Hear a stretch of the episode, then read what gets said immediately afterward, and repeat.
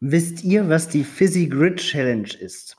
Wahrscheinlich euch besser bekannt als 81er Matrix.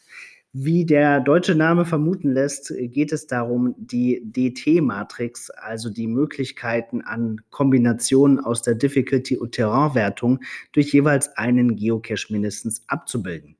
Geocaches haben ja eine Difficulty, also Schwierigkeitswertung, die geht von 1 bis 5 und zwar in halben Schritten.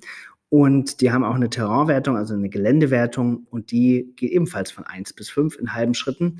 Demnach gibt es neun verschiedene Terrainwertungsmöglichkeiten und neun verschiedene Difficulty, äh, ja, Kategorisierungsmöglichkeiten. Und aus der Kombination dieser beiden Parameter ergeben sich eben 81 mögliche Kombinationen.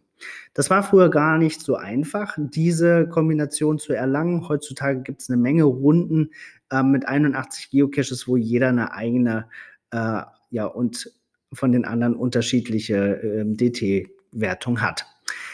Ähm, wenn es da einfacher wird, gibt es natürlich auch einige Spezialisten, die es sich dann selber wieder schwerer machen oder sich neue Challenges stellen und diese Fizzy Grid Challenge oder 81er Matrix füllen mit speziellen Cache-Arten. Also zum Beispiel nur mit Multis oder nur mit Mysteries oder nur mit Virtuals oder Earth Caches, was besonders schwierig ist, weil davon gibt es nicht so viele.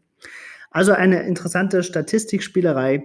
Ähm, könnten mir ja gerne mal schreiben, wie ihr dazu steht, inwieweit ihr schon irgendwelche Matrixen ausgefüllt habt und ob euch für euch das ein relevanter Faktor ist beim, beim Spiel Geocaching. Das war's für heute. Viel Spaß am Wochenende beim Geocachen oder beim Füllen eurer Matrix.